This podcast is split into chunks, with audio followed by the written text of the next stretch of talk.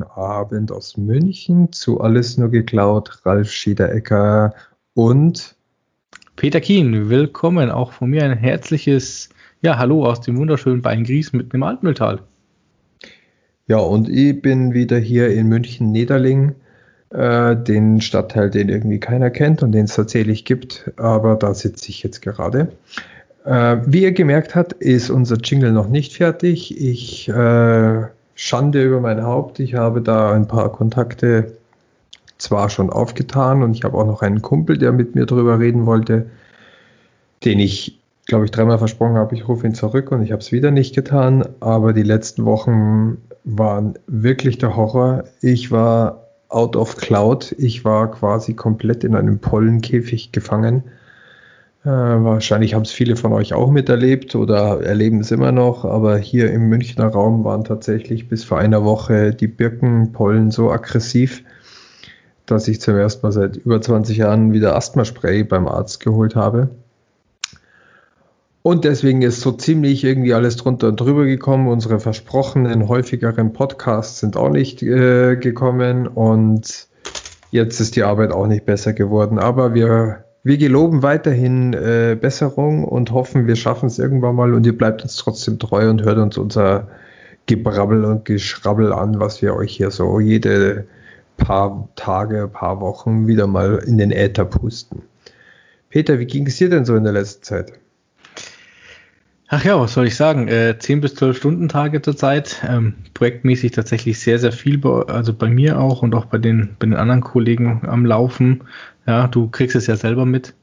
Und ansonsten allergiemäßig muss ich sagen, ja, Birke war aber auch bei uns auch ziemlich unterwegs, aber es hielt sich in Grenzen. Mein Auto ist jetzt zwar nicht mehr blau, sondern gelb und geschweige denn auch meine ganzen Jalousien, die haben auch die Farbe geändert, aber das sind halt alles so kleinere Themen, wo ich überhaupt kein, Gott sei Dank dieses Jahr mal ausnahmsweise mal kein Problem hatte, muss ich ganz ehrlich sagen. Die letzten Jahre war es schlimmer. Solange es nur optische Einschränkungen sind, geht es ja noch, gell? Auf alle Fälle. Das klingt doch schon mal gut. So, und dann haben wir uns jetzt gerade schon mal in unserer Vorbereitungsstunde vor dem Podcast äh, eine halbe Stunde lang mit der Technik äh, auseinandergesetzt. Ist ja nicht so, als ob wir irgendwelche Techniker wären und äh, IT-affin da die Probleme schnell lösen könnten. Am Ende sind wir aber dann, glaube ich, heute zu einem ganz netten Schluss gekommen. Ich freue mich tatsächlich hier mal so ein kleines äh, Jeopardy-Spiel zu machen, äh, in dem wir so ein paar Fragen, die aus dem letzten Podcast aufkommen hätten können, äh, durchsprechen. Ich Und nehme Modern Workplace für 500. ich war nicht dran, Entschuldigung. Peter, bitte gedulden Sie sich, bis der Moderator seine Ansprache fertig geredet hat. Ich bin doch so nervös. Ja, aber du hast deine Unterschrift schön auf den Monitor gesetzt. Äh, da sieht man die IT-Sau, glaube ich. Mit Edding. Nein, mit genau, Edding. mit, mit Edding. Edding 1000 oder wie hieß der dicke oder Edding 500 war der dicke kurze. Ähm, ja, genau, heute so ein kleines Jeopardy, äh, mal nicht aus der Brille, die wir sonst immer ganz gerne als Berater ähm, aufsetzen, um den Leuten zu sagen, wir empfehlen, das muss so gemacht werden oder damit das funktioniert, soll das so gemacht werden oder die Cloud braucht das, damit es das macht, das werden wir immer noch nicht loswerden und immer wieder mal mit reinhacken. Heute mal so ein paar Brainstorming-Fragen, die uns vorkommen, die uns immer wieder einfallen, die die Einführung dieses Modern Workplaces, was wir beim letzten Mal besprochen haben, mit sich bringen. Das heißt, äh, jeder kennt das vielleicht ganz gut. Man kann jetzt halt über Teams, Zooms, Google Meet, wie auch immer, sich mit den Kollegen zwar äh, austauschen, aber irgendwo ist dann ein Cut drin und der Austausch von Dateien oder der Zugriff auf Applikationen oder irgendwelche Informationen können nicht mehr schlüssig übertragen werden. Da gibt es eine ganze Menge Fragen. Und ich glaube, da kennt sich der Peter auch ganz gut aus und kann so ein bisschen äh, die, die Big Pain Points äh, für Modern Workplace 500 gleich mal beantworten. Ja, genau richtig. Also im Endeffekt geht es einfach darum, ähm, wir haben viele Firmen, die jetzt halt auch sagen, sie müssen Kollaboration schaffen, natürlich in Zeiten von Corona. Und ähm, die User stoßen aber tatsächlich immer wieder an ganz, ganz klassische Probleme. Ja? Wie kann ich Daten austauschen? Wie kann ich Daten nicht nur mit internen, sondern auch mit externen auch sicher austauschen? Ja? Und da ist es oft so, dass ähm, viele ja, wie soll ich sagen, viele User und auch uns berichten. Also ich bin, ich bin auch gerade in einem aktuellen Projekt drin, wo wir auch genau sowas abfragen, wo viele User mal sagen so, ja, bis zum gewissen Grad können wir das alles mit Cloud machen oder ist es mit Cloud für uns zur Verfügung gestellt. Aber für viele Dinge müssen wir tatsächlich noch den klassischen Weg gehen, zu sagen, okay, wir müssen jetzt ins VPN gehen, müssen über VPN gewisse Sachen machen, müssen eventuell sogar noch auf dem Rechner äh, Daten noch verschlüsseln, sei es jetzt per PGP oder ähnliches, und können dann erst die Daten rausgeben. Und da ähm, kommt von vielen Usern einfach der Wunsch, okay, wir würden das gerne viel, viel einfacher gestalten, ja. Sei es Datenaustausch, Angebotserstellung und solche Geschichten. Also wir kriegen oft zu hören, dass ähm, Startups oder, oder Konkurrenten, die neu am Markt sind, die sich erst selber neu erfunden haben, im Endeffekt wesentlich schneller, agiler an die ganze Sache rangehen können und dass Firmen, die einfach schon länger am Markt bestehen, halt viele feste ähm, Prozesse haben, die ja einfach bewährt sind, die halt aus der Vergangenheit kommen, wo man sagt, okay, es hat funktioniert und ähm, wo sich aber die, sage ich jetzt mal, die jüngere Generation einfach wünscht, so dass wir hier einfach mal schneller werden können und dass man hier auch einfach mal Dienste, Services zur Verfügung stellen kann und das recht unkompliziert, weil viele, viele sagen einfach, VPN ist nicht mehr äh, ein Thema, was man, was man heutzutage hat, sondern ich möchte einfach klicken und es muss funktionieren. Aber Peter, wieso können das Startups machen? Die müssen doch auch sicher sein. Die können doch nicht einfach ihre ganzen neuen Ideen in den Äther pusten und das liegt dann da irgendwo rum und keiner weiß, wie es funktioniert. Ähm, doch. um es kurz zu machen. Warum? Ganz einfach. Ähm, die befassen sich tatsächlich mit diesen, mit diesen Cloud-nativen Geschichten. Das heißt, die sagen halt grundprinzipiell, wir vertrauen der Cloud und überprüfen einfach, welche Möglichkeiten bieten uns die Services, die wir hier nutzen, sei es bei Google, sei es bei Microsoft, sei es bei AWS, dass sie halt einfach sagen, okay, welche Sicherheitsfeatures können wir denn nutzen? Ähm, was macht für uns am meisten Sinn und was, was wollen wir auch wirklich erreichen. Das heißt, die definieren sozusagen zusammen mit ihren Benutzern ähm, die Möglichkeiten, so einfach wie möglich die Informationen und alles zur Verfügung zu stellen und wie sie das cloud-nativ abbilden können. Ja, die haben keine IT-Abteilung, die bisher die Wege vorgegeben hat. Ja, Aber dann, dann Cloud-native Anbindungen. Jetzt, jetzt muss ich hier mal überlegen, ich stelle mich heute mal ein bisschen doof. Äh, ich habe eine ähnliche Kundendiskussion auch letzte Woche gehabt. Da hieß es dann, ja, Cloud-nativ. Aber wir, wie, wie wollen wir denn das bewerkstelligen? Wir haben jetzt halt irgendwo unsere Daten liegen und irgendwie sitze ich ja in einem Büro oder in einem Homeoffice und arbeite auf meinem Rechner. Was passiert denn, wenn die Daten nur noch in der Cloud sind? Wenn, wenn plötzlich das Internet ausfällt, was passiert denn, wenn ich einen Stromausfall hier habe mit den Daten? Sind die dann weg? Nein, natürlich nicht. Also ähm, je nachdem, was man natürlich für Software einsetzt, ist es so, dass man mit den Daten auch einfach weiter lokal arbeiten kann. Sie werden halt dann später erst wieder rauf in die Cloud synchronisiert. Wenn ich jetzt natürlich genau eine, eine Datei aufmachen möchte, die ich nicht auf meinem Rechner habe oder schon mal geöffnet hatte, dann wird es natürlich schwierig. Aber selbst hier ist immer noch die Möglichkeit zu sagen, okay, ähm, wenn ich jetzt in meinem Haus einen Ausfall habe oder zum Beispiel mein ganzer Wohnblock ist ausgefallen mit Strom, ähm, wie sieht's denn aus? Habe ich zumindest noch Tethering-Möglichkeit mit meinem Handy? Dann hätten wir hier schon mal den zweiten Weg, sage ich mal, wieder ins Internet zu kommen und auch die Daten abzurufen. Und auf der anderen Seite, ähm, wie gesagt, es ist ein, auch ein Ausfall von IT nicht so schlimm.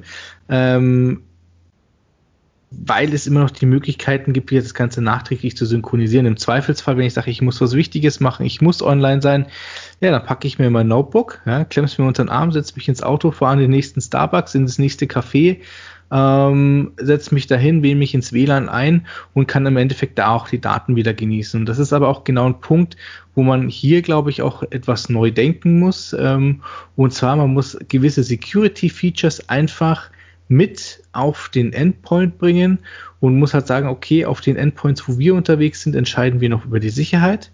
Ja, wenn es jetzt Daten sind, die nicht äh, gewissen Geheimhaltungsstufen unterliegen, dann sichern wir die Daten dadurch, dass wir natürlich erstmal die Datenablage innerhalb einer Cloud verschlüsseln, ist selbstverständlich. Und im Endeffekt die Identität, die darauf zugreifen darf, also in dem Fall der Benutzer, muss sich natürlich dann auch entsprechend authentifizieren. Und wir reden jetzt hier nicht nur vom Benutzername Kennwort, sondern wir reden hier von Multifaktor-Authentifizierungen, sei es mit Token, sei es mit Token-Applikationen oder ähnliches. Das würde doch aber eigentlich heißen, dass ich irgendwann mal zu einem Zustand komme, äh, denn, also jetzt mal angenommen, wenn ich in einem Starbucks sitze, da muss ich in dem Starbucks ja total sicher arbeiten können. Das heißt, meine Mittel in der Cloud, und das tut die Cloud ja auch, wenn sie einmal richtig äh, konfiguriert ist und wenn Endpoint mit den richtigen Identitäten sich in der Cloud anmeldet, der Zustand, den ich den ich beim Arbeiten in einem Starbucks habe, müsste doch dann der gleiche sein wie den, den ich zu Hause habe und müsste der gleiche sein mit dem, den ich vielleicht, selbst wenn ich mal in der Firma bin, auch arbeite. Das heißt, eigentlich habe ich dann gar keinen Unterschied mehr, egal wo ich arbeite, oder? Richtig, genau darum geht es. Also das ist auch der, der Grundgedanke hinter dem Modern Workplace, ähm, zu sagen, egal wo, egal mit was und äh, ähm, ja, egal in welcher Umgebung, ja, ich habe jederzeit die Möglichkeit, genauso zu arbeiten, als wäre ich in der Firma, ja. Und im Endeffekt, ob ich jetzt von einem, von einem, von einem Smartphone aus ähm, Sachen bearbeite, E-Mails bearbeite, Word-Dokumente bearbeite über ein Tablet oder hin zu einem ganz klassischen Rechner, ähm, sei es jetzt als Notebook oder als tatsächlich Tischgerät, was man noch, ähm, also als Desktop-PC, darf es keinen Unterschied machen, wo ich mich befinde an der Stelle. Was ist darf, Unterschied? Es darf also, doch nur nicht einmal einen Unterschied machen, von welchem Gerät aus ich arbeite. Also im Idealfall wäre mir doch sogar egal, wo mm. ich mich anmelde. It depends. Also das ist tatsächlich, äh, ja, gebe ich dir natürlich grundprinzipiell recht. Ähm, aber gerade bei so heiklen Daten wie jetzt zum Beispiel, sage ich mal, Lohnbuchhaltung beziehungsweise Personaldaten, Buchhaltungsdaten, ja, da möchte ich vielleicht nicht ähm, unbedingt, dass die Buchhaltungsdame aus dem Costa Rica Urlaub, weil sie da jemand Junges kennengelernt hat ähm, oder sonstiges auf diese Daten zugreifen kann. Und das muss ich dann an der Stelle auch schon einschränken können, dass ich sage, okay, bitte hier auf solche wirklich brisanten Daten nur mit zertifizierten Geräten, die überwacht sind, äh, mit allen möglichen, also äh, im Endeffekt mit dem Device Management äh, versehen sind, mit Zertifikaten versehen sind, dass man wirklich an solche hochsensiblen Daten drankommt. Aber sage ich mal so, die, die normalen Geschichten, die jetzt äh, nicht als hochsensibel eingestuft sind, die muss ich im Endeffekt schon überall und im Zweifelsfall vom klassischen Internetcafé am Bahnhof auch bedienen können. Und das, das ist aber spannend, denn dann, aber das ist, und ich glaube, das ist tatsächlich so der erste Schritt, der früher schon oftmals immer wieder bei, bei IT-Abteilungen oder in Firmen vor sich hergeschoben wurde. Ähm, da hieß es dann, ja, ähm, wie sollen wir denn alle Daten überprüfen können, für welche Daten welche Klassifizierung gilt? Ähm, ich habe bei Behörden gearbeitet. Dort ist sowas schon immer gang und gäbe. Da gab es dann äh, die unterschiedlichen Klassifizierungen, welche Stufe in welchem Bearbeitungszustand darf welches Dokument wer sichten. Ja. Ähm, so etwas ist natürlich ganz wichtig und zwar nicht nur für die Dateien, sondern auch für die Applikationen. Und dann gibt es richtig so eine schöne Matrix, wo man sagen kann, äh, ich sage jetzt mal, E-Mail, das ist dann nur noch ein HTTP-basiertes äh, Protokoll, wo ich mich anmelde. Da finden im Idealfall überhaupt keine Daten ähm, offline mehr statt, die irgendwie abgespeichert werden. Das kann man ja auch vorgeben, dass man vielleicht sogar, wenn man von untrusted Clients kommt, nicht mal mehr eine Datei abspeichern darf oder die da abgespeicherte Datei dann so verschlüsselt ist und nicht mehr aufgerufen werden kann. Aber theoretisch komme ich auf einen Minimum-Set an Informationen, das mir zumindest eine, eine Basisarbeit, wie zum Beispiel Kollaboration und E-Mail, ich sage es jetzt mal wirklich nur dieses Basisset, das kann ich von überall ausrufen. Ganz, ganz wichtig sind natürlich diese datenschutzrechtlichen Themen, ähm, auch wenn es dann in Geheimhaltungen geht, Projektdaten und so weiter. Das ist dann entsprechend klassifiziert und bewegt sich dann immer weiter runter und darf dann nur von Trusted Clients aufgerufen werden. Aber ist, das wäre doch eine Strategie, wenn man sich das überlegt, als ersten Schritt noch unabhängig von der Cloud. Oder hat das schon was mit der Cloud zu tun? Ne, das ist tatsächlich ein äh, sogenanntes DLP, also Data Leak bzw. Data Loss Prevention, wo es einfach mal darum geht, dass ich halt einfach wirklich meine Dateien kategorisiere. Und viele von den Herstellern, die heute eine DLP-Lösung anbieten, bieten die auch in, in, Verbindung zum Beispiel mit einer Microsoft 365, mit ähm, ähm, G Suite oder ähnliches an, dass die sich halt auch einfach diese Informationen austauschen. Ja, und das ist, glaube ich, ganz wichtig zu wissen. Ähm, früher war das so, dass tatsächlich ein, ein, die Einführung von so einem DLP-System tatsächlich ein, ein wahnsinniger Moloch war ähm, weil man tatsächlich die Daten einzeln anfassen und bewerten musste. Heute ist natürlich eine Einführung von dem DLP immer noch eine Hausnummer, die man nicht hier an der Stelle nicht unterschätzen darf und auch nicht unterschätzen sollte aber man kann wesentlich einfacher Daten einfach schon mal vorkategorisieren und kann halt einfach sagen, okay, wenn sich Daten innerhalb gewisser Laufwerke, gewisser Ordner befinden, bitte gehe hin und kategorisiere die automatisch auf intern, auf extern, äh, auf geheim, auf vertraulich, auf persönlich vertraulich. Also da gibt es vieles, was man machen kann. Dass der, dass ein, der ein oder andere Datensatz hier bestimmt immer noch falsch kategorisiert wird, nicht auszuschließen, ja. Aber man kann es zumindest wesentlich einfacher machen als früher. Und, und man muss gerade, sowieso anfangen damit, oder? Ich wollte gerade sagen, und gerade wenn man sich anfang, äh, an, anfängt jetzt damit zu beschäftigen, zu sagen, okay, wir stellen unseren Usern Office 365 zur Verfügung, wir möchten mit Exchange Online arbeiten, ähm, selbes natürlich äh, im passenden Pendant dazu die G Suite mit Gmail und, und Google Docs und solche Geschichten, Google Drive. Da muss man sich halt einfach genau überlegen, wo soll es an dieser Stelle hingehen und da muss man einfach damit anfangen. Warum? Ganz einfach. Ähm, rechte Konzepte, so wie man sie bisher kannte, sage ich mal, in, in gewissen äh, Legacy oder, oder On-Premise-Architekturen sind heute einfach nicht in der Cloud, äh, ist es nicht mehr gewollt, die genauso abzubilden, sondern da heißt es einfach, okay, wir, wir haben eine Gruppe, dahinter liegen Identitäten und diese Identitäten dürfen dann die Dateien öffnen. Ja? Ähm, wenn ich mir jetzt anschaue, in so mancher Firma ist es heute noch so, es gibt ein großes Kundenlaufwerk, ja, da ist halt einfach mal alle freigeschalten und da kann ich hingehen, kann einfach einen USB-Stick nehmen, kann es mir rüber kopieren und es kriegt keiner mit. Ja, kann die Daten mitnehmen, kann die dann später wieder öffnen. Das funktioniert mit Cloud-Produkten nicht. Warum? Ganz einfach Daten haben Verfallsdaten, ja, und das heißt, wenn ich die Datei danach aufmache, muss ich mich automatisch wieder authentifizieren und autorisieren. Und wenn ich, glaube, ich das nicht kann, dann ist es vorbei. Dann kann ich die Dateien einfach wegschmeißen da hast du gerade einen gigantischen Knackpunkt genannt, der oftmals nur über diese klassische Perimeterdenke äh, bei Firewall und Infrastruktur dargestellt wird. Zumindest mache ich auch oft den Fehler, dass ich den Leuten sage, hey, äh, dieses Perimeterdenken, das funktioniert in der Cloud nicht mehr. Und hier sieht man, glaube ich, mal schon den ersten Use Case.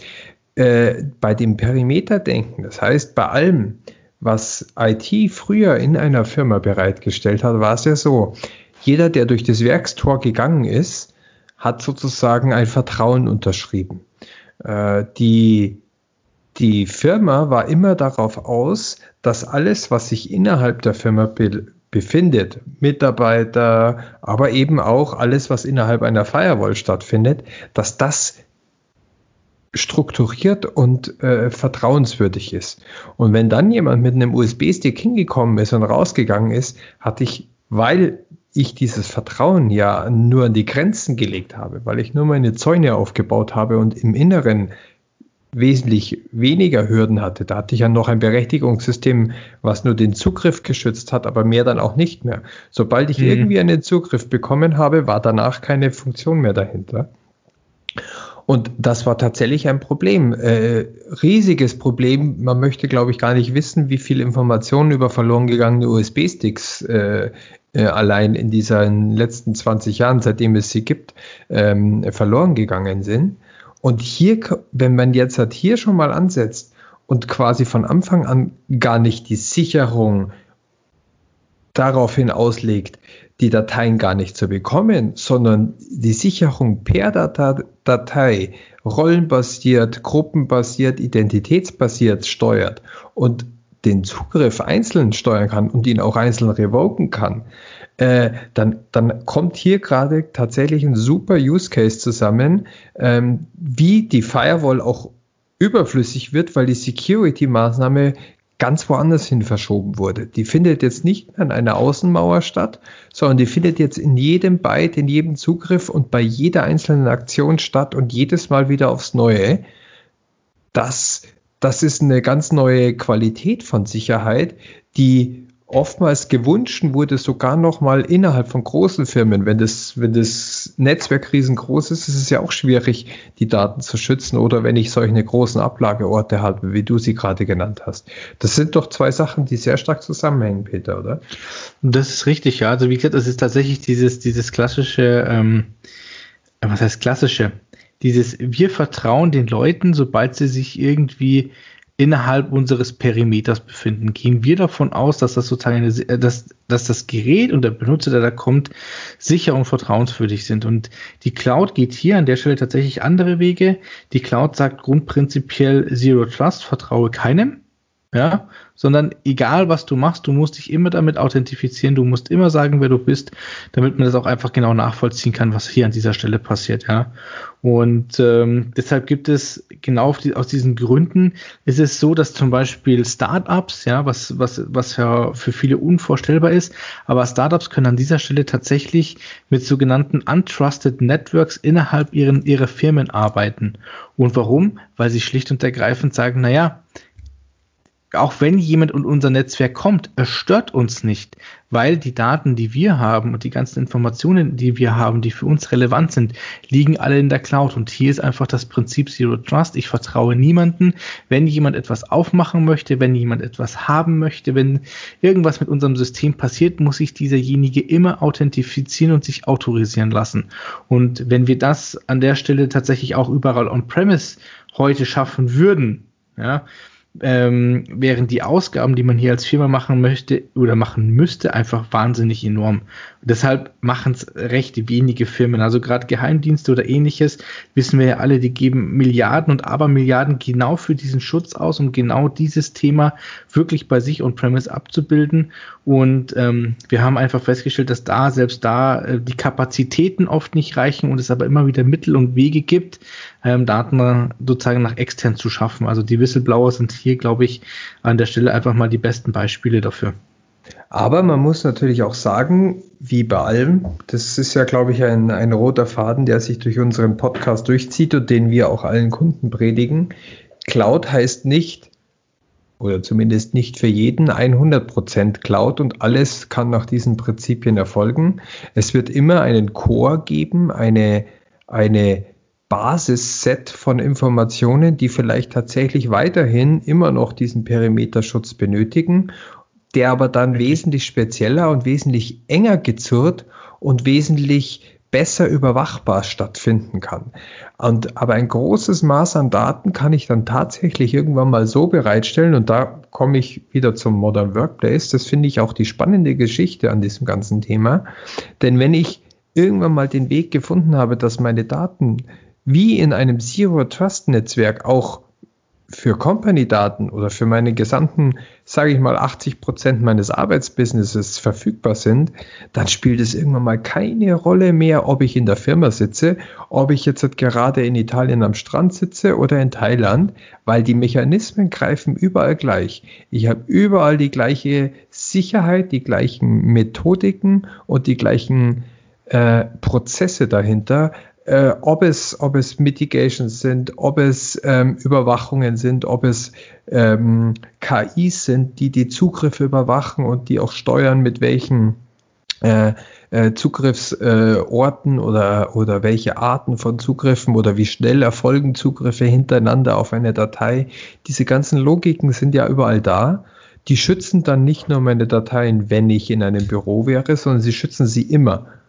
Und für alle anderen High-Security-Daten, die nochmal eine Mauer brauchen, einen Tresor, ich meine, äh, es ist ja so ein bisschen wie daheim auch, nur weil ich die Tür zustelle, gibt es vielleicht, äh, muss ich mir keine Sorgen drum machen um meinen tollen Ledersessel, dass den jemand klaut, auch wenn ich ihn sehr, sehr liebe.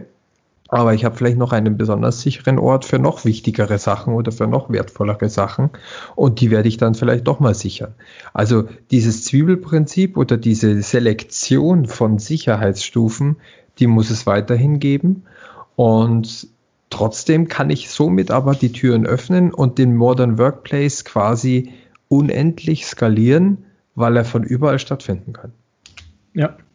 Also es ist auch Wahnsinn, wenn man sich, wenn man sich heute überlegt, mit wie vielen Leuten wir auch extern schon zusammenarbeiten, ja. Und äh, aus meiner Vergangenheit heraus war das tatsächlich immer ein sehr, sehr großes Thema. Wie bekomme ich Informationen, Dateien, ähm, aber auch Zugriff und Arbeitsumgebungen tatsächlich an externe Mitarbeiter ran, ohne dass sie A vielleicht in meiner Firma sitzen müssen. Ja, gerade Leute, die hier im, im Automotive-Bereich unterwegs sind, wissen, wissen ganz klar, dass Mitarbeiter heutzutage aus England, Italien, Frankreich, ähm, USA kommen, um hier in Europa bei den, bei den, zu, bei den Firmen zu arbeiten. Und ähm, mit eines der teuersten Punkte ist tatsächlich, dass die Leute hier natürlich untergebracht werden müssen und und und. Und das spiegelt sich natürlich auch im Stundenpreis von diesen Kollegen wieder. Und wenn wir da die Möglichkeit haben zu sagen, hier, wir bieten euch Arbeitsplätze an, die sind einfach im Endeffekt online verfügbar und ihr könnt die komplett sicher arbeiten, ja, und also einmal für, eu, für die Sicherheit desjenigen, der hier die Arbeit übernimmt, aber auch für unsere Sicherheit als Unternehmen sind wir halt einen großen Schritt weiter. Und gerade ähm, hier der, der Datenaustausch und solche Geschichten, das ist halt ein Punkt, wo man sehr, sehr viel machen kann ähm, mit den neuen Methoden, was on-premise bisher einfach gar nicht denkbar war. Ja, weil gerade dieses, dieses Remote Revoken, wo man halt sagt, okay, ähm, die Benutzer müssen sich immer regelmäßig wieder, wieder ähm, ähm sozusagen wieder authentifizieren, dass sie diese Dateien aufmachen dürfen und so. Solche Systeme gab es so gesehen bisher on-premise eigentlich so gut wie gar nicht. Es gab zwar schon die ersten Ansätze dafür, das zu tun, aber war tatsächlich ähm, ja von vielen nicht umgesetzt, weil preislich einfach uninteressant. Ach Peter, es war doch immer so, dass jedes Recht, was man irgendwann einmal zum Lesen eines Ordners oder für Berechtigungen in einem System bekommen hat, da war immer ein definierter Endpunkt dahinter und es wurde mhm. mir wieder weggenommen. Oder hast du jemals irgendwo irgendwelche verwaisten Rechte gehabt und mit irgendwelchen Berechtigungen, die du dein Leben lang immer noch mit dir rumschleppst? Das darf ich, mich aus aus. ich darf mich dazu aus rechtlichen Gründen jetzt leider nicht äußern. ich, ich, ich glaube, jeder kennt die Situation, dass das tatsächlich so eine Sache schon immer war. Ähm, da hat man einmal angefragt, dann hieß es, komm, ich gebe dir da mal Adminrechte auf der Kiste. Und dann war das Ganze vergessen. Ähm, oder ich gebe dir mal Leserechte so und dann kannst du den Fehler beheben. Aber dass man man hat ja selber oftmals nicht wieder angerufen und gesagt, so, hallo, du musst es mir jetzt wegnehmen, ähm, sondern das ist dann halt einfach geblieben, weil solange wie nichts passiert, der, ich vertraue dem Kollegen jetzt einfach mal. Das ist die eine Sache. Aber ich möchte auch noch einen weiteren Punkt. Du hast gerade die Reisekosten und die enormen Stundensätze angesprochen, die man braucht, um Leute von A nach B zu schaffen, um diese weltweite Unterstützungsleistung abzurufen, nur weil Leute einfach physikalisch an einem Standort sein müssen. Das wird es weiterhin, glaube ich, immer noch geben. Es gibt, man merkt gerade in der Zeit heutzutage, wie wichtig es ist, sich auch mal Auge in Auge gegenüber zu sitzen und nicht immer nur elektronisch oder entfernt zusammenzuarbeiten. Es ist unersetzbar, auch mal zusammenzukommen. Aber ich habe vor kurzem eine sehr interessante Diskussion mit einem Kollegen gehabt, als ich bei uns im Büro war. Und da ging es vor allen Dingen auch darum, dass der Konkurrenzkampf von qualifizierten Mitarbeitern, gerade in großen, teuren Städten wie München, Frankfurt, Stuttgart, Hamburg, wo auch die großen Firmen sitzen, die aber finanzkräftig sind, diese diese starken Gehaltstreiber, Beispiel hier in München, wir haben, wir haben Amazon, wir haben Google, wir haben Microsoft, die greifen schon mal ein riesiges Portfolio ab. Dann kommen noch die großen Beratungsunternehmen. Das sind alles geldstarke Unternehmen, die können sich die besten und qualifiziertesten Mitarbeiter hier in München leisten und keiner, der in München qualifizierter Mitarbeiter ist, wäre, ich sage es jetzt mal in Anführungsstrichen so doof, dann zu sagen, okay, ich lasse mich dann aber unter Wert verkaufen, weil ich nicht zu denen will, sondern die treiben natürlich brutal den Preis in die Höhe. Je weiter wir diese Grenzen auch auf sprengen. Das heißt, zukünftig wird es vielleicht gar nicht mehr notwendig sein, für jemanden, der qualifiziert ist, auch vor Ort hier in München die Miete zu zahlen, wo sich jeder in anderen Regionen von Deutschland oder sogar der Welt die Augen reibt und äh, gar nicht verstehen kann, warum das jemand so viel Geld ausgibt.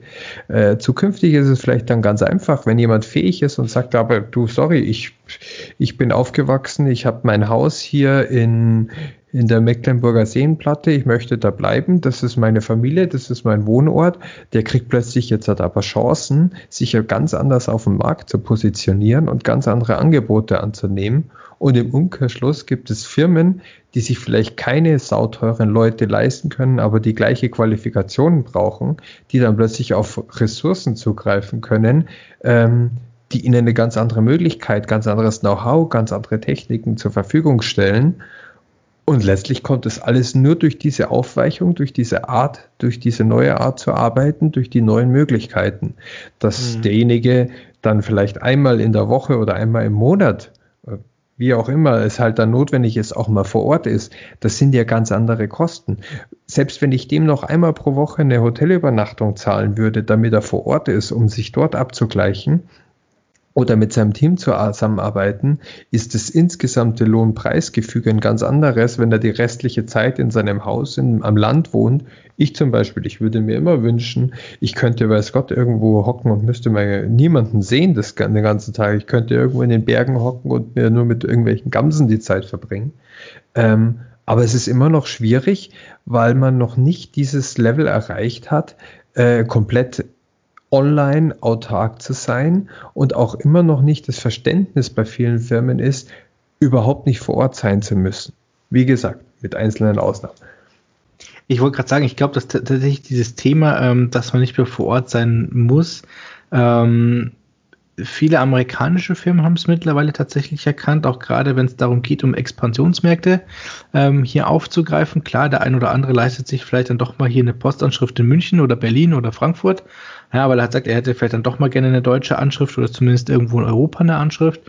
Das ist richtig, ähm, aber es sind ganz viele Firmen, die tatsächlich ähm, ähm, ja, Homeoffice-Firms, ja, die halt einfach sagen, wir haben unsere Mitarbeiter, die sind im Homeoffice oder sind beim Kunden vor Ort unterwegs, weil es halt einfach sein muss. Ja, das, ist ein, das sind andere Themen, dass halt auch viele Kunden drauf bestehen, aber gerade, äh, sag ich mal, Firmen, die über den Teich kommen, sind von diesem, von diesem, ähm, wir müssen ins Büro gehen und müssen da sein, ähm, einfach weggekommen, ja.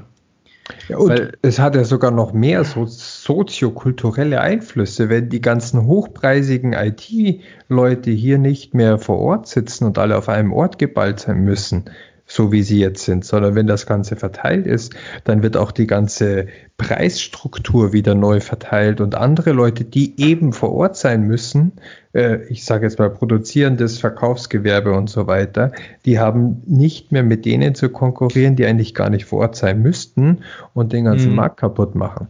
Also ähm, ja, du hast recht, Amerika, die haben das sehr stark eingeführt. Ich meine, die haben mit einem viel, viel größeren Land ja schon immer mit ihren Reisen ein Riesenproblem, wobei man ja nicht umsonst sieht, wie viele Flugzeuge da immer noch rumfliegen, weil die ohne, ohne diese ganzen ähm, Anbindungen ja überhaupt aufgeschmissen werden. Aber das ist, das ist, finde ich, ein ganz, ganz spannender Punkt, der oftmals auch noch gar nicht bedacht wird, wenn man von Modern Workplace redet und von dieser Entscheidung zu Zero Trust, zu diesen neuen Infrastrukturen zu gehen, äh, weil man immer noch dieses klassische, ich stempel um 8 Uhr ein, ich stempel um 17 Uhr aus und zwischendurch verlasse ich das Werksgelände nicht denken in seinen Köpfen drin hat. Ja, aber das ist tatsächlich, das ist halt aber wirklich ein gewachsenes Problem. Also dieses, ich nenne es immer Industriedenken, ja, dieses, wir müssen 9 to 5 im, im Büro sein und so. Ähm, ich sag mal so, die jüngeren Arbeitnehmer haben tatsächlich diese Denke weniger. Das sind tatsächlich die Älteren. Sogar. Richtig, richtig. Ja, aber die wollen das gar nicht mehr in den, in den, in den Geschäftsführungsetagen oder auch, äh, selbst da ist es nicht mehr ganz so schlimm, also wie im mittleren Management, aber gerade mittleres Management ist halt genau noch dieses Thema, ich will meinen Arbeitnehmer sehen, ich will sehen, was er tut, ich will ihn überwachen können. Ich glaube, das hatten wir auch beim letzten Podcast schon, also tatsächlich diese, dieses Überwachungsprinzip, ähm, ich will wissen, was der Mitarbeiter tut und will ihn immer in, in meiner, in meiner Griffreichweite haben, ist, glaube ich, noch ein ganz, ganz großer Punkt an dieser Stelle. Ja, und ah, wenn wir das natürlich auch um die alten Machtgefüge, wo, wo Chefs auch noch gewohnt waren, äh, jederzeit auch mal bei einem Mitarbeiter sich hinter ihn hinstellen zu können, um zu schauen, ob er auch wirklich arbeitet, ob er nicht gerade eingeschlafen ist oder nur rumchattet mhm. oder surft. Aber das ist genau das Problem. Also wie gesagt, dieses hierarchische Denken, was da dahinter steht, das ist halt genau das, was eigentlich heutzutage einfach noch ähm, in vielen Bereichen im, im Weg steht. Und zum Beispiel, wenn man, dann heißt es immer, ja, hier so Startups, die können das und das ist doch alles gar nicht so und dann, dann, wie sollen wir, wir als Firma das einführen und so weiter. Da, da kann ich mich sogar an der, an, an, der, an der Stelle manchmal so entspannt zurücklehnen und muss sagen, naja, was heißt, was können wir denn hier als großer, als Enterprise-Kunde denn, das können wir ja nie umsetzen. Wir haben ja ganz andere, ganz andere ähm, ähm, Prozesse dahinter und das ist bei uns alles nicht so einfach. Naja, ich sag's mal so, Deutsche Bahn, ja, hat, hat es in vielen Bereichen, gerade was die App-Entwicklung angeht, tatsächlich einfach durchgezogen und hat einfach gesagt, hier an dieser Stelle, wir müssen anders werden, wir müssen anders arbeiten. Und es ist ja die Deutsche Bahn nicht gerade für Innovationen bekannt. Ah, aber, aber die, die, Deutsche Bahn hat es dadurch geschafft, ja, sie haben, sie haben, ich glaube, dass die, die jüngere Generation heutzutage hat andere Anforderungen an ihre Arbeit. Dieses Thema, dieses Buzzword Work-Life-Balance oder alles das, die Möglichkeiten, flexibler zu arbeiten, sind wichtiger, als sich einsperren zu lassen und sich 18 Stunden am Tag überwachen zu lassen und dann lieber ein bisschen mehr Geld zu kriegen.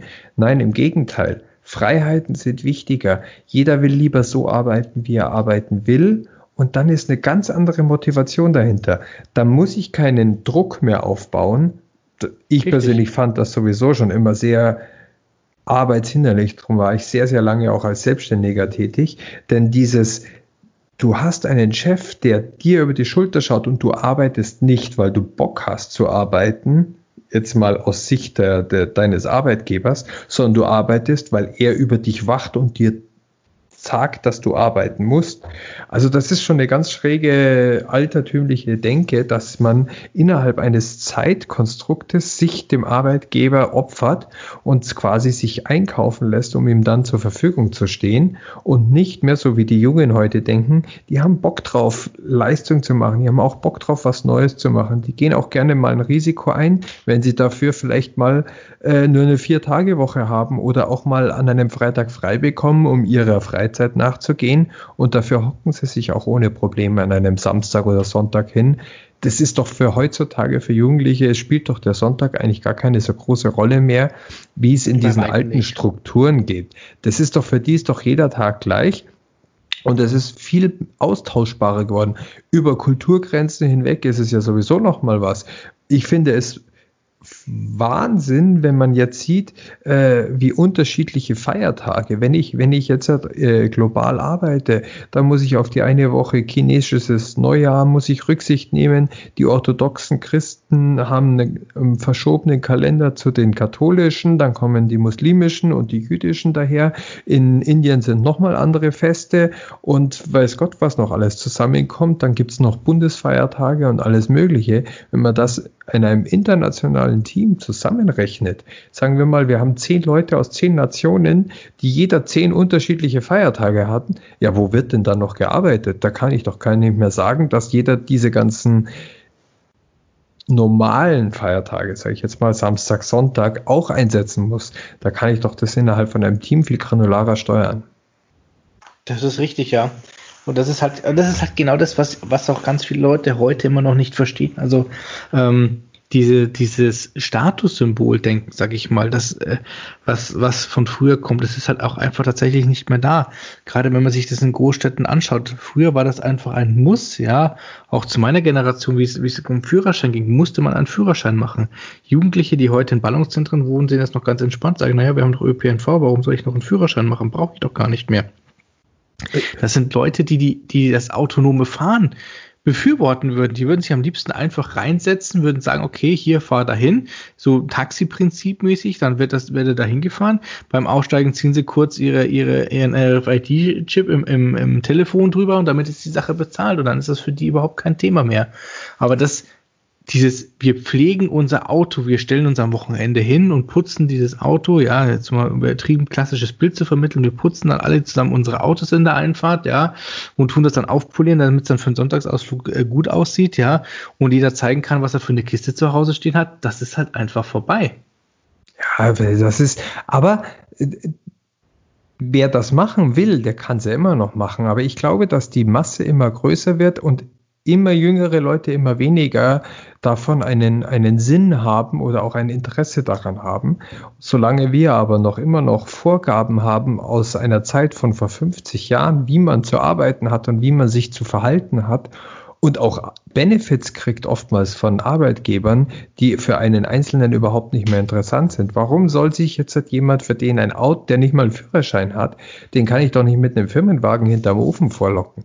Das ist mhm. doch dem vollkommen egal. Der sagt, ich will arbeiten können. Hey, ich bin aber jemand, ich bin aktiver äh, Taucher und ich gehe gerne immer mittwochs zum, zu meinem Schwimmverein und irgendwas. Dafür arbeite ich lieber am Samstag und mir macht es aber zum Beispiel überhaupt nichts aus, wenn ich da und da auch mal in der Nacht arbeite oder da meine Daten mache. Natürlich immer nur im Rahmen, wie möglich das ist. Aber die haben ganz andere Möglichkeiten. Die wollen vielleicht, dass man dem besten, tollsten, coolsten Fitnessstudio mit dabei sein kann oder sich das modernste Equipment oder die neueste Smartwatch oder das neueste iPad hat, auf dem man arbeiten kann. Vielleicht ist das für den viel wichtiger oder dass er seine Reisen machen kann und aus dem Ausland arbeiten kann. Das ist für den viel, viel wichtiger, als von 9 bis 17 Uhr mit dem Firmenwagen sich in den Stau zu stellen, äh, um dort irgendwie ähm, sich dann in der Stechuhr zu verewigen. Da spricht wieder der Münchner, der vom mittleren Ring geplagt ist. Aber ich weiß, was du meinst. Aber das ist genau das Thema und ich glaube, das ist auch viele, was viele begreifen müssen. Also, wie gesagt, tatsächlich dieses operative Thema, das Prozessthema, was einfach da dahinter steht, ja, ähm, es muss sich ändern. Es, es da, werden wir nicht drum rumkommen, ja, auch gerade in Zeiten von Fachkräftemangel.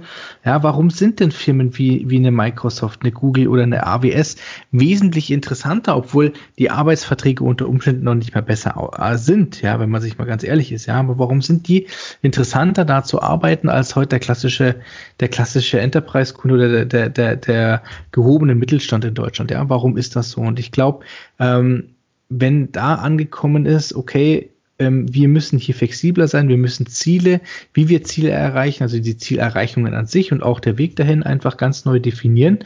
Ähm, auch die Prozesse dahinter neu definieren. Ich glaube, dann ist es ein wichtiger und guter Schritt in die richtige Richtung, ja. Und dann ist auch klar, warum dieses Thema Modern Workplace so wichtig wird, ja. Und wenn eins von beiden muss verstanden werden im ersten Schritt. Warum ist A Modern Workplace wichtig? Wenn's ne, wenn es in die Richtung geht, ist es meistens so, dass tatsächlich halt einfach die Firma im Durchschnitt älter wird, ja, und sie sich wundern, warum sie keine jungen Leute mehr rankriegen. Ja. ja. Ähm, das ist das eine. Das ist aber der schlechtere Weg, sage ich mal an der Stelle. Der zweite und interessantere Weg ist eigentlich der, der zu erkennen und vielleicht auch auf die Jüngeren etwas äh, zu achten und dann zu erkennen, okay, sind denn unsere Prozesse eigentlich an dieser Stelle noch konkurrenzfähig? Was macht denn die Konkurrenz? Ja, weil ich sage mal so, wenn ich jetzt noch meinen mein, meinen, einen Projektleiter oder einen Vertriebler habe, ja, der seit 35, 40, 50 Jahren denselben Job macht, okay, 50 Jahre jetzt nicht, aber seit, seit 30, 40 Jahren denselben Job macht, ja, der geht vielleicht immer noch mit hin mit seinem, mit seinem, mit seinem ähm, ähm, Ringbuchkalender, ja, hat da analog seine ganzen Termine drinne stehen, hat dann wahrscheinlich noch ähm, sein kleines Notizbuch mit dabei, hier dieses, dieses klassische Heft zum Schreiben, ja, macht seine Notizen da rein, geht zum Kunden, schreibt sich das alles auf, geht dann wieder raus, nimmt sich dann sein Handy, was für ihn ja eigentlich auch schon neumodischer Kram ist, ruft dann seine Assistentin an, diktiert ihr im Endeffekt, was er mitgeschrieben hat in dem Termin und sie soll daraus ein Angebot machen, ja. So, wie, inwieweit das dann konkurrenzfähig ist oder nicht, lassen wir jetzt einfach mal hier dahingestellt sein. Ähm, dann bekomme ich den jungen Vertriebler, der halt einfach eine ganz andere Taktik an der Stelle fährt, der dann vielleicht auch gerne hier sein iPad hätte. Der halt auch einfach sagt, naja, verstehe mich nicht falsch, wozu brauche ich denn noch eine Assistentin? Den ganzen Spaß kann ich selber machen. Ideal ist es so, ich sitze beim Kunden, unterhalte mich mit dem Kunden, mache die ganzen Informationen fertig und in dem Moment, wo ich zur Tür rausgehe, hat der schon das Angebot auf dem Tisch liegen. Ist so, vielleicht die deutlich interessantere Variante, aber da muss man genau, Entschuldigung, dass ich dich gerade unterbreche. Nein, nein, ich bin ja, ich muss mich zurückreißen. Ich bin der hier, der hier kratzend auf dem Tisch hat, weil ich dich nicht unterbrechen will eigentlich und dann mich nicht zurückhalten kann. Tut mir leid. Ja, aber da ist der ganz, ganz wichtige Punkt. Wen von beiden unterstützen wir? Wie können wir an der Stelle tatsächlich festmachen, welcher von beiden der erfolgreichere ist? Ja, mit welchen Methoden? Und wie können wir es schaffen, den Jüngeren zu halten? Und ich glaube, das sind genau die Punkte, die man, die man sich an dieser Stelle überlegen muss. Was es aber auch schwierig macht, an, an der Stelle tatsächlich für den ITler, weil der ITler muss im Zweifelsfall beide abdecken können. Und ich glaube, das ist die Gratwanderung, wo sich die meisten IT-Abteilungen aktuell einfach wirklich schwer tun. Jetzt. Das ist, Danke. Auf der, ich wollte da nur kurz anwenden. Eigentlich ist es egal, ob der Typ mit dem Ringbook oder mit dem Ringapfel arbeitet. Uns sollte doch nur interessieren, am Ende der Woche, am Ende des Tages, hat der seine Leistung, seinen Erfolg erzielt wenn der, wenn der Junge das Ganze, was wahrscheinlich aber auch nicht so sein wird, aber das Ganze in einem Zeitfenster schafft von vier Stunden und dann den gleichen Erfolg hat wie der andere, der acht Stunden braucht, sollte am Ende die Bezahlung trotzdem die gleiche sein, weil beide den gleichen Erfolg abgeliefert haben. Nur weil einer dafür doppelt so lange braucht, Vielleicht ist es dem auch lieber, der mag das gemütlich machen, der mag sich nicht abstressen, aber im Endeffekt kommt am Ende das Gleiche raus, dann sollten sie auch beide das Gleiche kriegen. Sie haben die gleiche Leistung erbracht, nicht die gleiche Zeit abgesessen. Das wollte ich da nur einbringen. Deswegen sind beide Wege durchaus legitim. Auf der anderen Seite ist es genau so, und das ist das Thema, was du sagst, die Schwierigkeit, äh, die heutzutage ist, ist, dass die Leute beides liefern wollen. Und in der IT und gerade jetzt im Modern Workplace, in diesen neuen Cloud-Strukturen, ist es fatal, ähm, beides, beide Welten parallel betreiben zu wollen. Äh, wir haben dieses Beispiel vorhin auch schon mal kurz unter, unter vier Augen angesprochen. Wenn, wenn eine Firma in die Cloud gehen will, wenn eine Firma auch nur einen Standort in die Cloud bringen will, aber weiterhin sagt, aber ich brauche immer noch mein, mein Netzwerk im Büro, ich brauche immer noch meine Firewall, ich will immer noch meine Switche betreiben und was mache ich denn, wenn im Büro jetzt dann das Internet ausfällt? Wenn ich mit dieser Denke auf der einen Seite mich an alten thematischen Arbeitsweisen und Denkweisen, die ja zusammenhängen, befasse, aber in die Cloud gehen will und dann was parallel in die Cloud angeht, dann habe ich irgendwann mal die Situation, wo beides nicht mehr funktioniert. Die On-Premise-Welt, die Reste, die ich in der, in der Denke behalten habe, die werden nicht mehr funktionieren, weil sie nicht mehr sauber zur Verfügung stehen, wenn sie in der Cloud sind. Und die Cloud-Dienste können ihren Benefit nicht ausarbeiten, weil sie immer noch auf alte Strukturen Rücksicht nehmen müssen. Das ist ein Riesenproblem bei dieser, bei dieser Adoption, bei dieser bei diesem Framework, wie man das rüberbringt, weil die Leute beides zur Verfügung stellen wollen, weil ein Switch, einen Schalter umlegen, 100% in die Cloud gehen, nicht funktionieren und weil die Leute nicht verstehen, dass während dieser Transition-Phase, wo beides parallel existiert, beides quasi auf Sparflamme läuft. Das eine funktioniert gut, wenn es zu 100% läuft, das andere auch. Aber beides zusammen ist echt eine Herausforderung. Und erst wenn ich wirklich das alte Denken auf ein Minimalset, auf meine Core-Prozesse, auf meine notwendigsten Sachen, die auch ohne Cloud funktionieren oder wo die Schnittstellen klar definiert sind, zurückgefahren habe und dann meine Cloud, meine modernen Services so weit aufgefahren habe, dass sie auch wirklich in sich schlüssig, sicher bereitgestellt mit allen Prozessen, die ja noch in viele andere Themen damit reingreifen, laufen, dann habe ich da mein volles, meinen vollen äh, Effizienzgewinn. In der ganzen Zwischenphase ist das Ganze brutal aufwendig und total kostenintensiv und kompliziert. Und wenn dann ich meine, es ist ja so, wie wenn äh, mir fällt da gerade so als Beispiel ein, wenn jemand zum Zahnarzt geht und dann fängt der Zahnarzt an und sagt, okay, wir fangen jetzt mal an, wir fangen mit der Zahnreinigung an und wir fangen mit der Zahnspange an und dann sagt er nach zwei Wochen, mir tut aber das ganze Gebiss weh und das hat ja überhaupt nichts gebracht. Natürlich, die Behandlung, die dauert irgendwie vier, fünf Jahre, bis das Gebiss sauber schön da ist. Danach hat er immer noch seine alten Zähne, mit denen er beißt, aber jetzt schauen sie schön aus und funktionieren besser und alles mögliche. Aber da kann ich nicht nach drei Monaten sagen, so jetzt breche ich ab, ich gehe wieder zurück zu meinem alten, dann habe ich zwar keine keine Schmerzen, aber haben ein hässliches Gebiss. solche Prozesse brauchen Zeit und die müssen die Leute verstehen und sie müssen sie konsequent durchdenken und durchgehen. Und das ist tatsächlich so ein Appell, den ich, den ich hier vielleicht auch mal an alle Hörer richten will, dass, dass die Leute sich auch mal im Klaren sind, was wir hier durchmachen. Wir, in welche Bereiche unserer Kultur, unserer Technik, unserer Arbeitsweise, unseres gesamten Denkens wir reingreifen. Wie viele unterschiedliche Parameter müssen wir hier angleichen, damit das eine, das neue überhaupt erstmal sauber läuft. Und da können wir nicht sagen, so, jetzt haben wir ein halbes Jahr ein Migrationsprojekt nach Azure gemacht. Warum läuft es denn nicht super? Warum gibt es denn da immer noch Sachen? Warum ist es nicht fertig? Warum ist es nicht abgeschlossen? Äh, das funktioniert so nicht. Da, da, da gibt es viel zu viele Sachen und viel zu viele Leute, die sich nicht von ihrem Alten losreißen lassen wollen. Peter, das ist dein Einstieg, das ist genau das, was du gesagt hast. Die sagen, ja, aber ich will meinen, meinen alten Mitarbeiter, der 30 Jahre in der Firma war, den will ich nicht abhängen. Der muss immer noch genauso arbeiten können wie bisher. Naja, auch der soll sich ein bisschen anpassen können. Dem muss man vielleicht noch andere Privilegien oder andere Möglichkeiten anbieten. Aber jetzt hat diese, diese neue Transition, diesen Modern Workplace, diese moderne Arbeitsweise, dieses neue Denken deswegen auszubremsen, das funktioniert nicht. Nein, das ist vollkommen richtig. Also wie gesagt, man wird nicht immer alle mitnehmen können. Ja, ich weiß von einem Kunden auch, ähm, da ist es ganz klipp und klar so, der innerhalb der verschiedenen Abteilungen, die sich mit diesem Thema der Cloud Transition befasst haben, waren auch tatsächlich einige Mitarbeiter dabei, ähm, die sich tatsächlich aktiv und strikt geweigert haben, diesen, diesem, ja, diesem Weg zu folgen und sich auch diesen Themen zu öffnen an dieser Stelle. Ähm, jetzt muss ich genau aufpassen, wie ich sage, aber ähm, ähm, äh, in der Quintessenz war die Meinung, man hat äh, Positionen geschaffen oder beziehungsweise sogar Abteilungen geschaffen, in denen sich die Mitarbeiter bis zu ihrem Ausscheiden äh, beschäftigen können.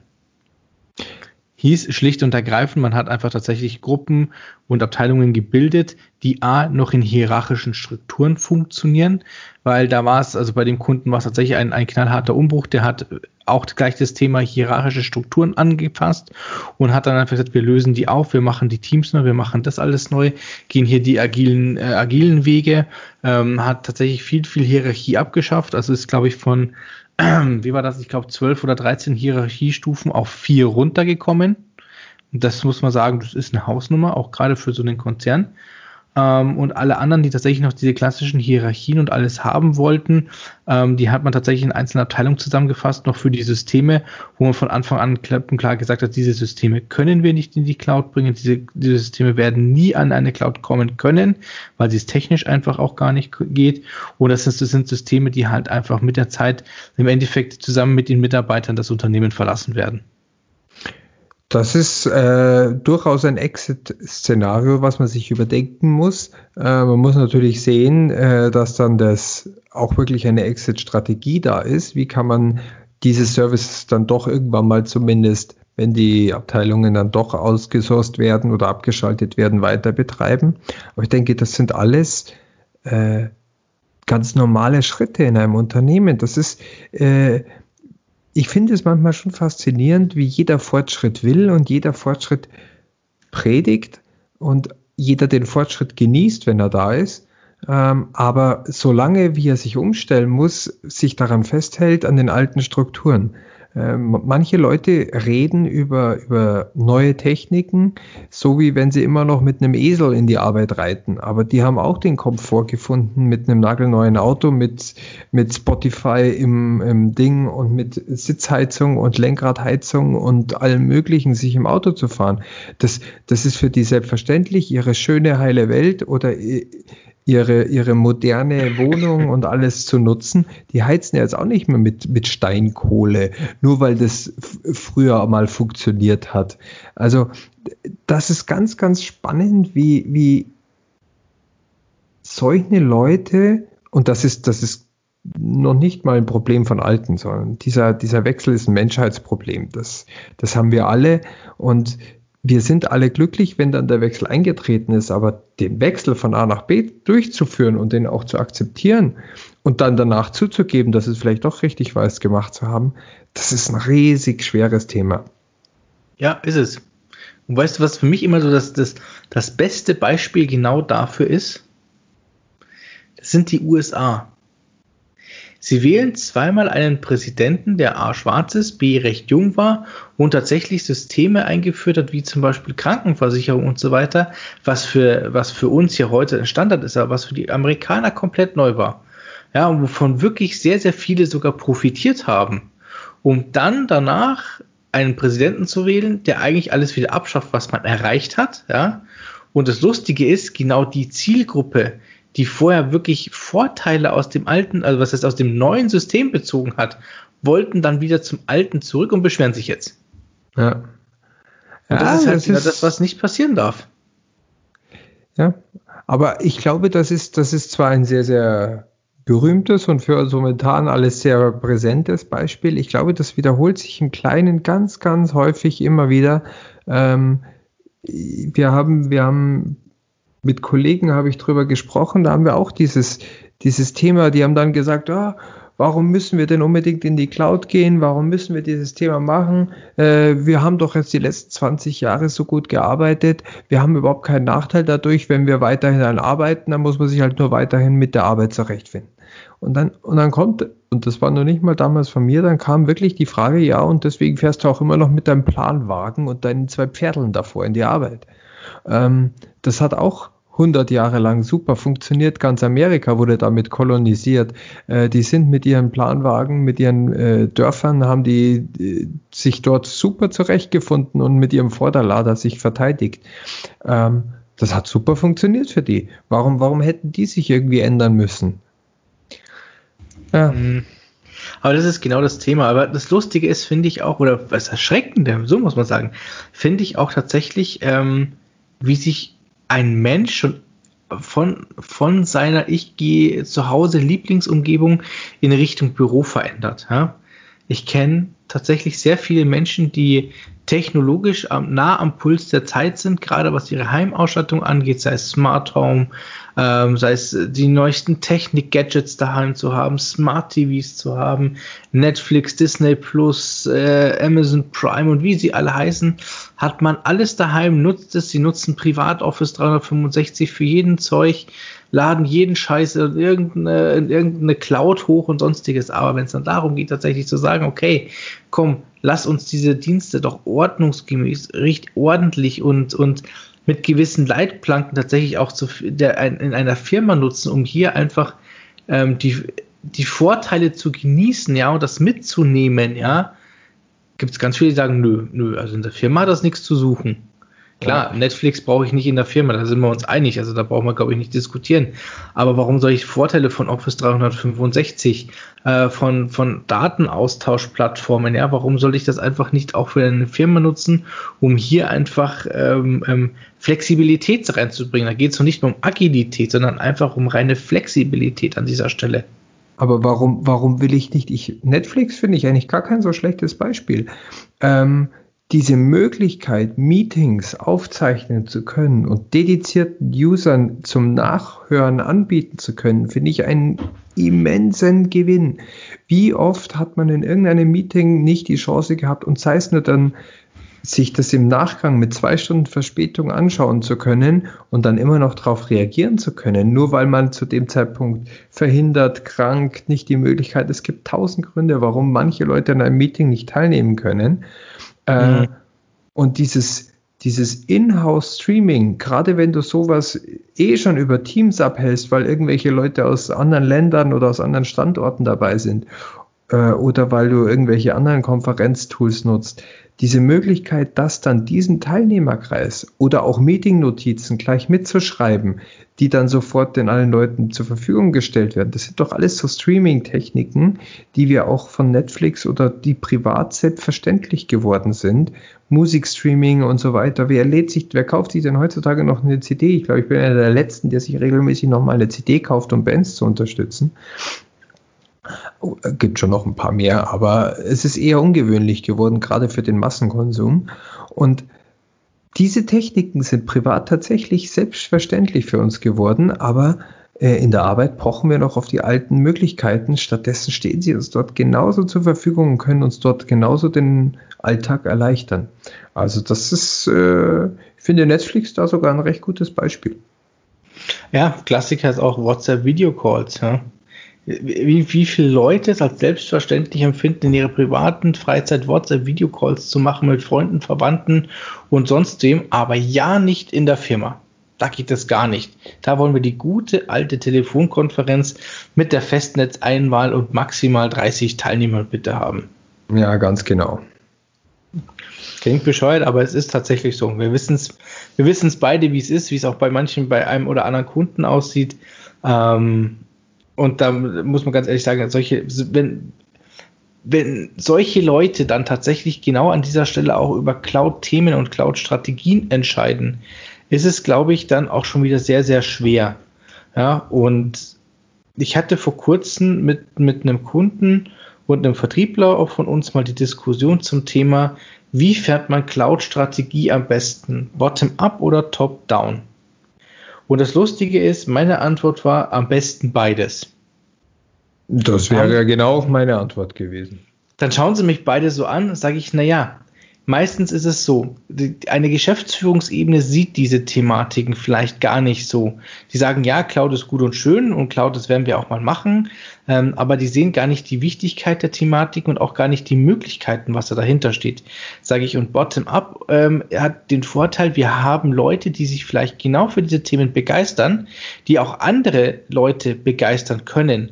Und wenn die das schaffen, auch diese Begeisterung einfach eine Stufe höher zu tragen und da auch wieder weiter zu verbreiten, sage ich, dann hat man den Vorteil, dass dieses Thema mit all seinen Vorteilen und mit, mit, mit, mit, äh, mit, mit den Facetten einfach über mehrere Kanäle, sage ich mal, nach oben gespielt wird.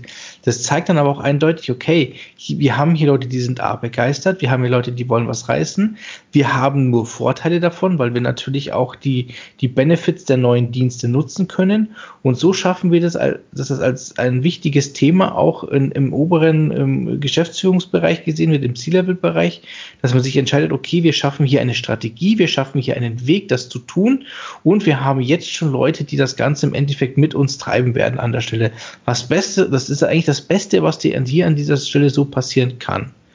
Ähm, und das, ich, das ich würde noch was erweitern. Ich würde es noch erweitern. Du brauchst top-down die, ähm, die Autorität, dass die Cloud, dass der Weg gegangen wird und dass es funktioniert, weil das kann nicht anders funktionieren. Du brauchst quasi top-down mit den Ansagen, dass Abteilungen auch die Möglichkeit haben, Budget und Aufträge zu fahren, dass das funktionieren muss.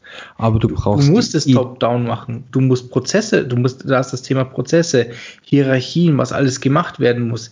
Das kann nicht von unten kommen, das kann genau. von oben kommen. Genau. Und da müssen, da müssen einfach, da müssen einfach Leute die Befugnis bekommen, genau das anzufassen. Richtig, aber auf der anderen Seite brauchst du Bottom-up, weil die Ideen, die Akzeptanz kommt von den untersten Leuten. Da kommen die, die Treiber her, da sind die Umsetzer, da kommen die, die Pain Points her, wo auch wirklich gesagt wird, wo fange ich an, wo muss ich am besten anfangen, wo muss ich meine Stellschrauben stellen. Dieser Rückkanal muss von oben gleich wieder in die Strategie, ach, jetzt sind wir schon wieder im nächsten Thema mit einfließen. Wir haben schon mal über Strategie Richtig. gesprochen, gell? Äh, vielleicht kommen okay. wir dann nochmal auf das Thema zurück. Das Schlimme ist, Ralf, da könnten wir so lange reden über dieses Thema Strategie. Aber ja, das ist richtig. Nein, aber wie jetzt, also um, um das Ganze nochmal zusammenzufassen, ähm, Modern Workplace vom letzten Mal, ja, ein gutes Ding. Für viele ist der Anfang jetzt gemacht. Aber ich glaube, der wichtigste Schritt ist einfach, wie bringen wir diese Modern Workplace Collaboration äh, äh, Philosophie auch auf die weiteren Dienste. Also tatsächlich von diesem Collaboration, was wir jetzt haben, wirklich äh, der weitere Schritt Richtung Modern Workplace zu sagen, ähm, es ist uns egal, womit, wo und wann der, der Mitarbeiter arbeitet. Er hat einfach die Möglichkeit, von überall auf der Welt genauso zu arbeiten, als wäre er im Büro, ähm, was vielleicht auch gewünscht also gewünscht ist vielleicht an der Stelle, das muss man auch ganz klar sagen. Und ähm, der klassischen 9-to-5-Jobber, die sagen, okay, ich möchte halt einfach äh, von Montag bis Freitag äh, von 9 bis 5 im Büro sein, möchte hier meine Arbeit erledigt haben und wenn ich abends gehe, ähm, ähm, ist das Thema für mich abgeschlossen. Und da hier genau diese Punkte unter einen Hut zu bringen, glaube ich, das ist mit einer der größten Herausforderungen für die IT.